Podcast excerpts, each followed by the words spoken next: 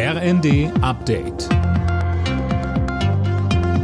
Stündlich neu. Auf den Punkt informiert. Ich bin Mia Hin. Guten Tag. Wegen eines Luftalarms hat Außenministerin Baerbock ihren Besuch im südukrainischen Mikolajew vorzeitig abgebrochen. Dort wurde eine russische Drohne gesichtet, die dem Konvoi rund um die Ministerin wohl auch zeitweise folgte.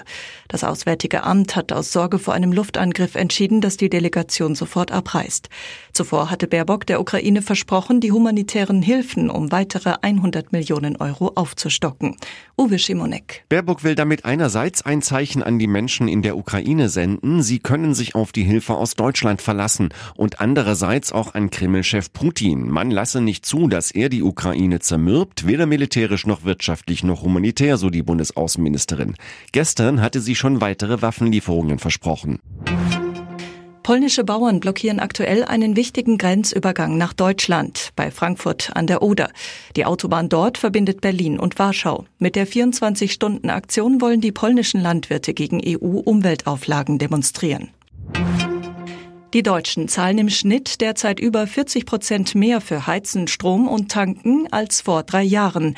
Das zeigt eine Analyse des Portals Verivox, schreiben die Funke-Zeitungen. Anne Brauer. Ein Drei-Personen-Musterhaushalt zahlt laut Verivox derzeit pro Jahr im Schnitt etwa 5.300 Euro für Heizen, Strom und Tanken.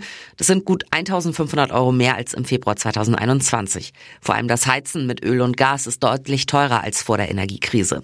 Nicht nur Verivox, auch der Verbraucherzentrale Bundesverband rät dazu, sich mal über einen Anbieterwechsel Gedanken zu machen, weil Neuverträge etwa für Strom und Gas oft günstiger sind.